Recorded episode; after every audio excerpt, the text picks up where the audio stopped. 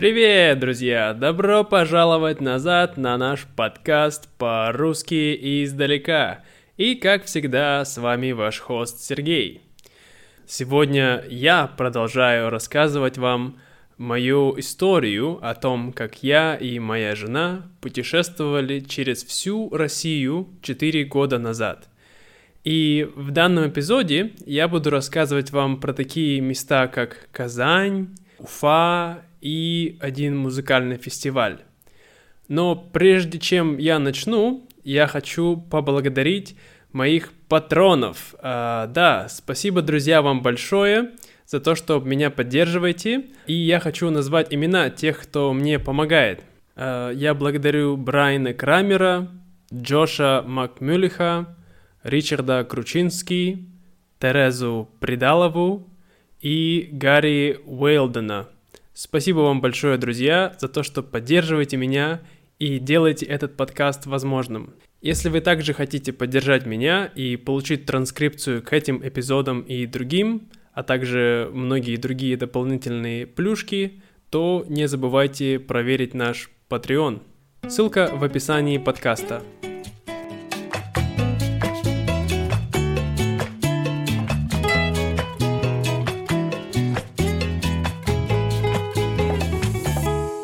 Сначала давайте разберемся с новыми словами и выражениями, которые мы будем сегодня слушать.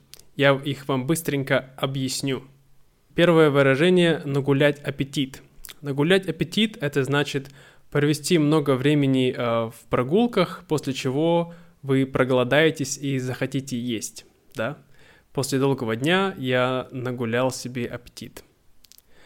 Наверстать упущенное. Наверстать упущенное – это значит, когда вы что-то пропустили, чего-то вы не успели, когда вы были в первый раз в каком-то месте, и сейчас вы хотите это, так сказать, снова сделать, да? Точнее, не снова, а сделать это, что вы не успели в прошлый раз. Наверстать упущенное. Наесться вдоволь. Наесться вдоволь означает съесть столько, сколько ты хочешь, и ты будешь очень сыт и доволен. Удача на нашей стороне. Удача на нашей стороне значит, что у вас все хорошо, вы удачливы, да, вам повезло. Дальнобойщик. Дальнобойщик – это человек, который ездит в дальние расстояния на больших грузовиках, перевозит разные грузы через всю Россию. Перебрать.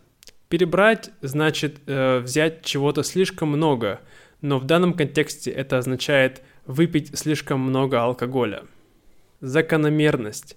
Закономерность – это тенденция, то есть что-то, что Uh, имеет какую-то закономерность, тенденцию, оно повторяется. Мы можем предсказать, как это будет дальше. Попутчик.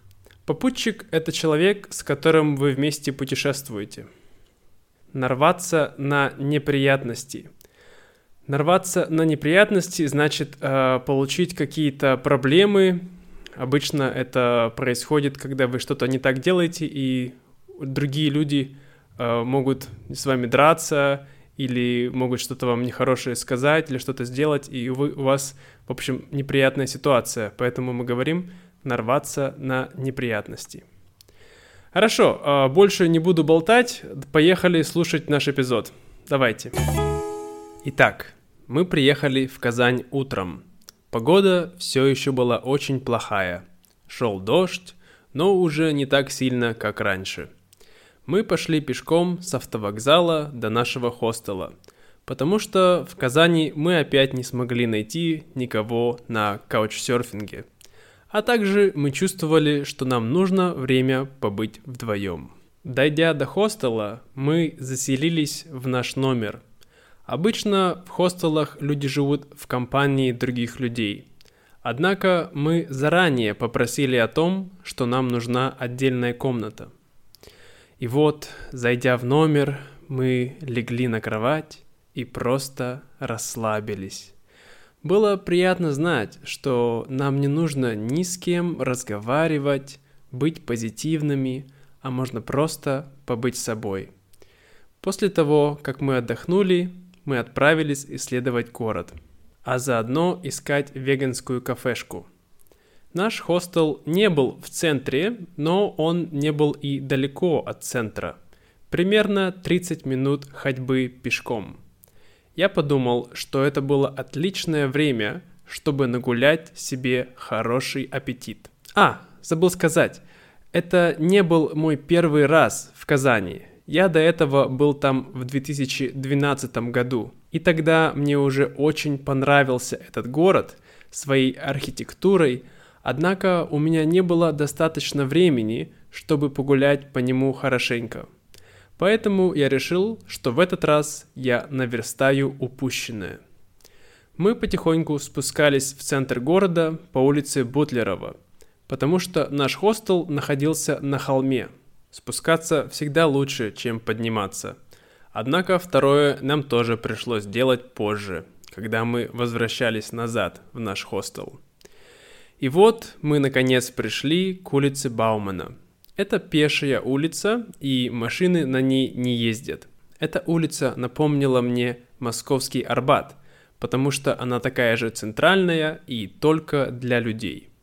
Было приятно гулять по этой улице, смотреть на архитектуру, храмы, церкви и тому подобное.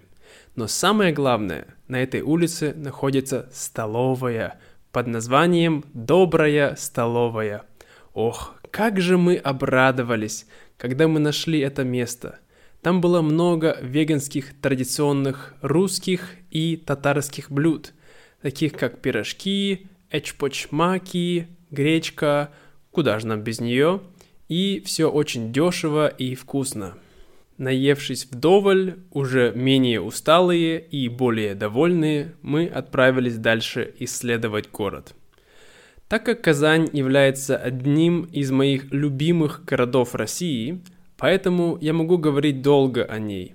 Однако я не буду вас мучить и постараюсь вкратце объяснить, чем же мне так нравится этот город – во-первых, архитектура. В Казани есть очень много красивых старых зданий в хорошем состоянии. Это всегда радует глаз. И так как город имеет смешение русской и татарской культуры, то это, конечно же, также отражается и на архитектуре.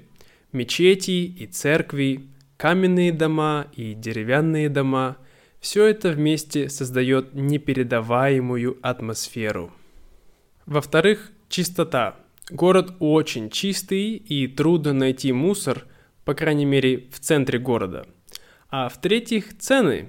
Для такого крупного города ты чувствуешь себя очень комфортно, когда ешь в кафе или в ресторане, а также когда покупаешь что-нибудь в магазине.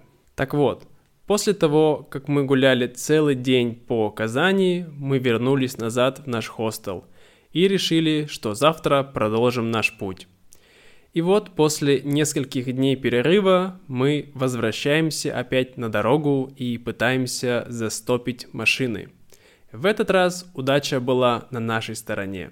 Погода была хорошая, не жарко, не холодно, и мы смогли быстро поймать несколько машин. Мы ехали в Уфу, столицу Республики Башкирия – Самым запоминающимся водителем был дальнобойщик Мигель. Мигель был по национальности татарин и многому нас научил об этой культуре и языке. Хоть я сам и на одну четверть татарин, но не знаю почти ничего об их культуре и языке. Мигель довез нас до самой Уфы, а сам отправился дальше. В Уфе нам также повезло, потому что нас приютила у себя Камила – мы приехали к ней домой уже поздно вечером, но все же у нас были силы немного с ней поболтать. Камила – башкирка, родилась и выросла в Уфе. Однако последние три года она прожила в Голландии. Сейчас же она вернулась домой и еще не решила, что ей делать дальше со своей жизнью. Весь следующий день мы гуляли по Уфе. Однако она не впечатлила меня так же сильно, как это сделала Казань. А вечером у Камилы дома была небольшая вечеринка, куда пришли ее друзья, русские и иностранцы. Обычно я не пью много алкоголя, но почему-то в тот вечер я перебрал. И на следующее утро я чувствовал себя очень плохо. У меня болела голова и живот. Тогда я записал видео для самого себя в будущем, в котором я говорил о том, что алкоголь – это зло. И лучше его вообще не пить. И с того момента я больше никогда не пил. Да нет, шучу. Конечно, я пил, но совсем немного и довольно редко. Попрощавшись с Камилой и поблагодарив ее за гостеприимство, мы отправились дальше. Теперь наша дорога лежала на Урал. Так мы называем регион, который растянулся вдоль Уральских гор. Чем ближе мы подъезжали к Уралу, тем лучше становилась погода. Было намного теплее и чаще светило солнце. Однако эта закономерность не распространялась на автостоп потому что мы опять застряли на середине пути между Уфой и Челябинском. Сколько мы не пытались остановить машины, но никто не останавливался. И тогда ко мне в голову пришла забавная идея. В то время у меня были длинные волосы, как у девушки, и я развязал их из пучка. И теперь издалека могло показаться, как будто на дороге стоят две девушки – и как ни странно, мой план сработал. Остановилась машина, и в ней ехала семья на Бардовский фестиваль недалеко от Челябинска. Барды — это непрофессиональные музыканты, которые сочиняют свои собственные песни и поют их под акустическую гитару. Мы решили, что это неплохая идея, и поехали с ними вместе на фестиваль. Когда мы туда приехали, уже был вечер. Мы поставили палатку рядом с нашими попутчиками и развели костер и приготовили ужин. Наша палатка стояла далеко от сцены, и мы были немного усталые, поэтому самих музыкантов мы не видели.